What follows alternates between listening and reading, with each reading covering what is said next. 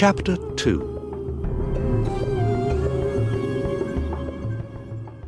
The next morning, Sinbad looks out of the barrel. He is now alone on a small island. Far away, he can see a big white stone. He goes to the stone and he looks carefully at it. What's this? He thinks. Suddenly, the sky becomes black. Sinbad feels very afraid. Help! What's happening? He cries. He looks up at the sky. A very big bird is flying nearer and nearer. He begins to run away, Now I understand. he thinks. That bird is a roc. And that big white stone is a roc's egg.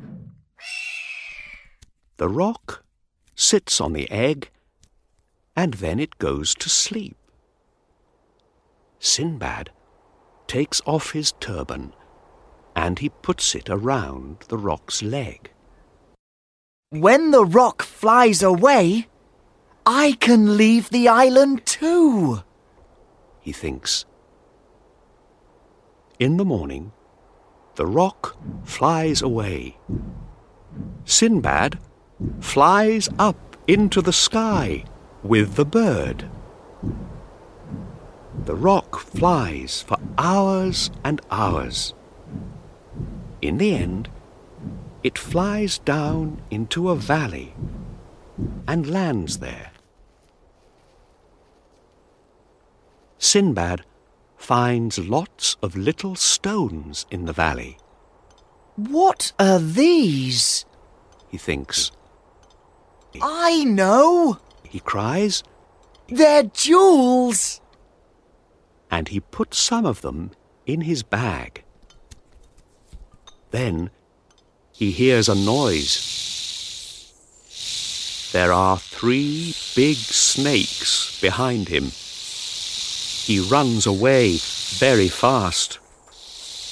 In front of him, he sees lots of dead animals in the valley. Oh no. The snakes kill everything here. he thinks. He goes behind one of the dead animals and he waits. Suddenly, a roc flies down and takes the dead animal up into the sky. Sinbad quickly puts his arms around the dead animal. He flies up into the sky with the roc. Where am I going now? He thinks.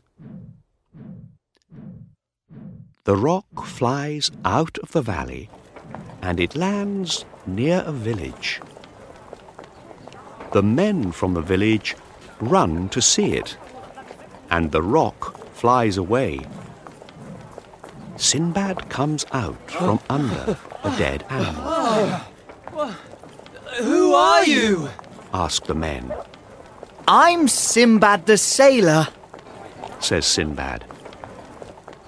Would you like to buy these jewels from the valley? The men are surprised. Nobody goes into the valley. They say, The snakes eat everything there. Not me. laughs Sinbad. You're very lucky. say the men. The people from the village buy Sinbad's jewels. He's a rich man now, and he wants to go back to Baghdad, We can find a ship for you. say the people from the village. In Baghdad, Sinbad gives money to the shopkeepers. Are you truly Sinbad? They ask, Yes. he says, and he tells them about his adventures.